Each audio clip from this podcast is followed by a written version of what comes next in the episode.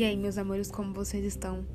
Eu tô bem, espero que vocês estejam bem também. Tô passando aqui pra gente continuar, né? Essa série que eu tava fazendo aqui e eu acabei esquecendo. E também fiquei três semanas aí criando o roteiro para sair perfeito para vocês. Então vamos lá. Pega um cafezinho ou se você tá indo trabalhar, que você tenha um bom dia. E vamos lá.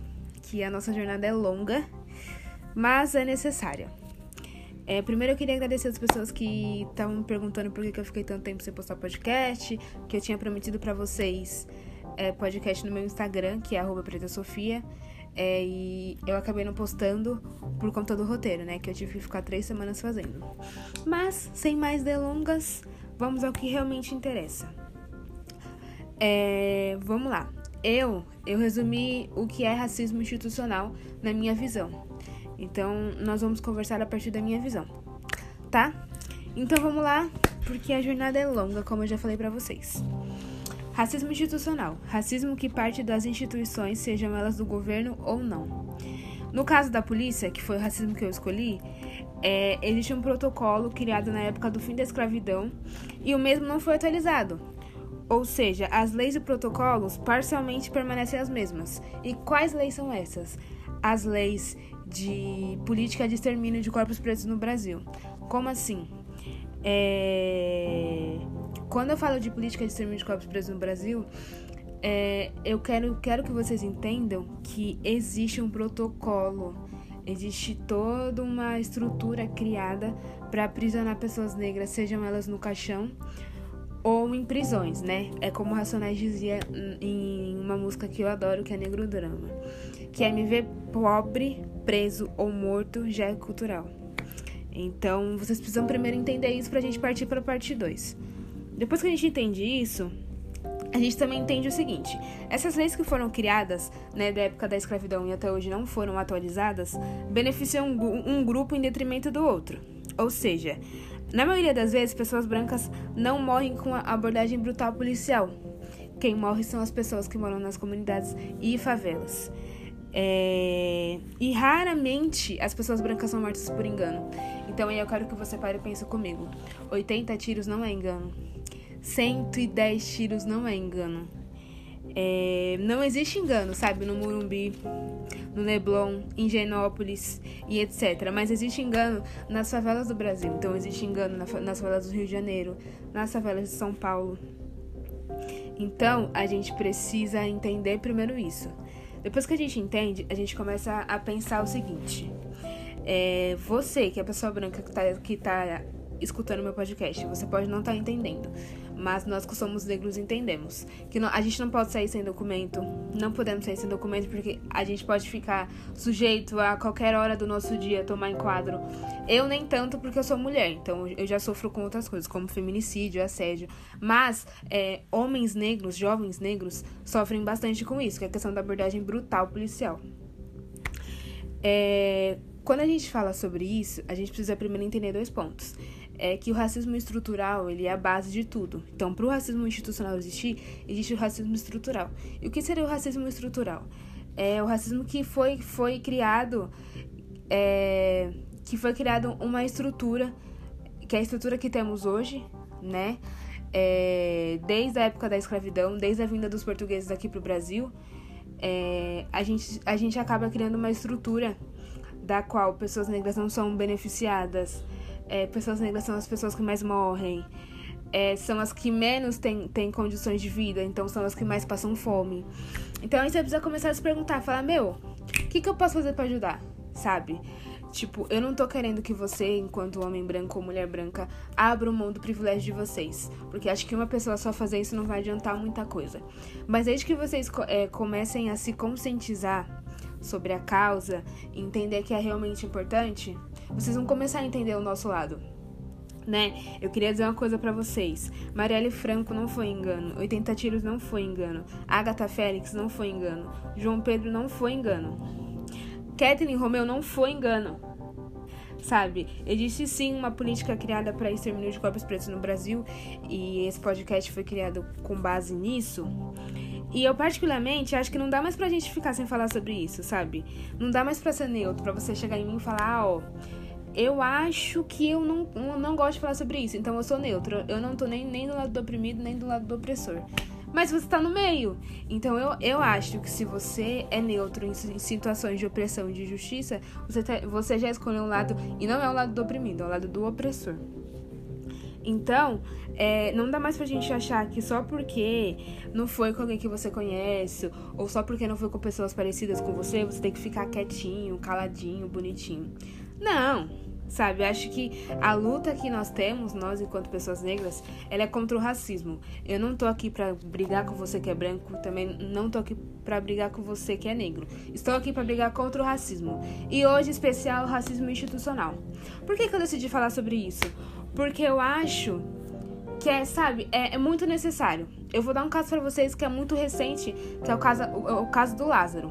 O Lázaro ficou, acho que 17 dias é, foragido da polícia e 500 policiais é, estavam lá onde, onde ele estava, né? Onde ele estava escondido. Ninguém conseguiu pegar ele. Ninguém. Quer dizer, agora ele já foi pego e já tá morto. Porque é assim que a polícia age. Mas é, o que eu quero que você entenda é o seguinte: a polícia ela, ela, não é uma polícia muito bem preparada. E pensando por outro lado, é a polícia que mais morre, é a polícia que mais mata. Então, assim, sabe? É, tem, a, a, gente consegue enxergar os dois lados da moeda. Claro que é o seguinte: é, eu não vou chegar aqui para vocês e, e, generalizar e falar, não, odeio policiais, que não sei o que, não sei o que. Não sou, não é do meu feitio. Só que o que eu quero denunciar para vocês é a forma que a polícia age com nós jovens negros, sabe? É, voltando ao caso do Lázaro, é, eu acho, ao, ao, meu ver, quando eu, eu fiquei sabendo da história, eu fiquei sabendo acho que no 11 dia, se eu não me engano. E eu percebi uma coisa, né? Que a, a polícia é muito bem preparada para entrar nas favelas e matar jovens negros inocentes, mas não é bem preparada para pegar um, um, um serial killer que atua sozinho. Então, então, então aí você pensa é, essa questão da, da competência, né, da polícia. Eu acho muito importante é, a gente falar sobre isso, porque não é normal é, é a nossa polícia que, que é preparada entre aspas para prender bandido entre aspas, porque a gente sabe realmente é, qual é a cor do bandido que a polícia prende, é, quem é o traficante que a polícia procura, porque assim, se a gente parar para pensar, é, nas, nas favelas, é, não, não, não são os traficantes que compram as armas, ou que vendem as armas. Alguém vende e eles compram. Então quem é que tá vendendo? Tem um esquema muito maior. E, e o esquema é muito maior do que as comunidades, do que as favelas. Então, quando a gente começa a entender isso, a gente começa a pensar muito sobre o papel da polícia nas comunidades, né, nas favelas. Eu acho de extrema importância esse assunto, porque é como eu sempre falo para todo mundo: a cada 23 minutos jovem morre, morre um jovem negro no Brasil. Então, tem alguma coisa errada, sabe? Enquanto a gente não começar a se colocar no lugar do outro e pensar, ó, oh, e se fosse comigo? E se fosse com alguém que eu conheço? E se isso? E se aquilo? É, quando, a gente, quando a gente começar a ter empatia, começar a pensar pela, pela cabeça do outro, é, começar a pensar como, como eu me sentiria se eu estivesse no lugar do outro, acho que as coisas começam a mudar. Ah, mas é, você defende bandido e não sei o que, não sei o que. Não, não estou aqui pra, defender bandido. O que eu quero denunciar para vocês é o seguinte: é a forma escrota e ridícula que a polícia aborda jovens negros na rua e a forma escrota e ridícula que a polícia invade favelas, principalmente no Rio de Janeiro. Então, se você parar pra pensar, tem uma coisa errada. Porque é, é como eu falei para vocês, é, não são o, os traficantes do Rio de Janeiro que vendem as armas. Alguém tá vendendo para eles. Então, como que a gente mata. Como, como que a gente pode tentar matar esse esquema de, esse esquema de tráfico de drogas? É, começar a pegar quem realmente está no topo, quem, é que, quem, quem realmente está tá fornecendo esse tipo de coisa para as favelas. Começar a parar para pensar. E geralmente quem fornece é o branquinho da, da, da, da. Ai meu Deus. Geralmente quem fornece são, são as pessoas brancas do Morumbi, do Leblon, enfim são, são aquelas pessoas que a polícia jamais suspeitaria que elas estão fazendo alguma coisa de errado. Então, assim, vamos começar realmente para pensar e olhar e falar: meu, tá errado, tá isso, tá aquilo. Porque, meu, acho que para mim o caso do Lázaro, como eu falei para vocês, é o maior retrato do Brasil até hoje. Que é o seguinte, é... quando você entra numa, numa, numa comunidade e mata 28 pessoas, tranquilo. Tranquilo porque é, é, é protocolo, né? Como eu falei pra vocês, o protocolo criado pra, para o extermínio de corpos pretos. Mas, quando você, quando você vai pegar um... Gente, era um suspeito só. Era só, era só o serial killer, gente. Foram 500 policiais para pegar ele e só depois de 17 dias conseguiram pegar. Sendo que a, a polícia ela entra incessantemente nas favelas, nas comunidades, a troco do quê? Para pegar o quê? Sabe, eu acho sim que, que devemos apostar nessas políticas de acabar com o tráfico. Acho sim, tráfico de menores também, eu acho, eu acho que são políticas importantes, mas não é o jeito certo, sabe? Não é a, a forma correta. Então, eu queria deixar esse podcast aqui para vocês pensarem, tá? Você que é branco e você que é negro também, começar a pensar, né? Porque, querendo ou não, o racismo acaba afetando toda a base. É, e não tá tudo bem. Não tá tudo bem. Quando, quando a Kathleen Romeu morreu, eu fiquei pensando, né? É, todos nós erramos. A culpa não tá só na polícia. A culpa tá na gente também que acha que é normal. Que, ai, ó, morreu, coitada. E não tá certo, sabe? Quando Marielle Franco morreu, também, sabe? A culpa também foi nossa. Quando a Agatha Félix morreu, a menina, a menina tinha 9 anos. Gente, a menina tinha 9 anos. Todos nós somos culpados. É, acho que todo mundo errou. O vô dela, da Agatha Félix em si, é, ele ele disse em uma entrevista o seguinte: Eu fiz de tudo para que ela não morresse dessa forma. A Agatha Félix fazia inglês, fazia balé, fazia isso, fazia aquilo. E nada disso foi. Nada disso acarretou, né, pra fazer a polícia desistir. Ah, mas foi bala perdida. Tudo bem, eu entendo, mas por que, que as balas perdidas são achadas só em corpos negros? Entende? É aí que você para e pensa: meu, tem algum bagulho errado, sabe? Tá errado, gente.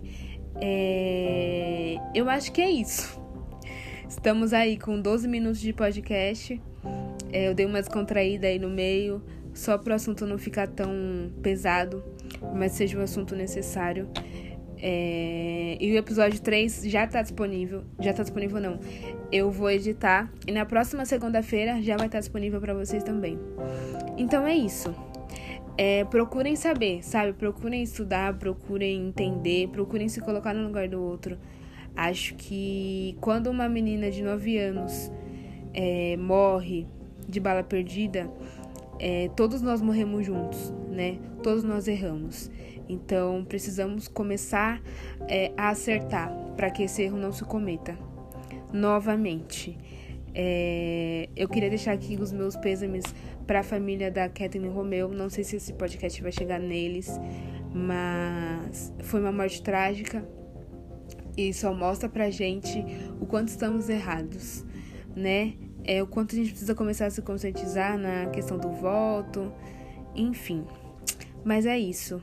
Muito obrigado pela sua atenção.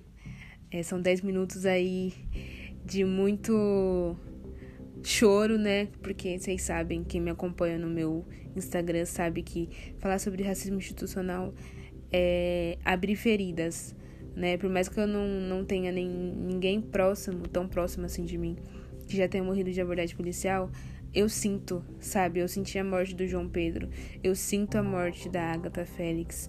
Então eu queria que, que cada um de vocês pudesse sentir um pouquinho. Mas é isso, muito obrigado, muito obrigado por escutarem, por estarem aqui. E é isso.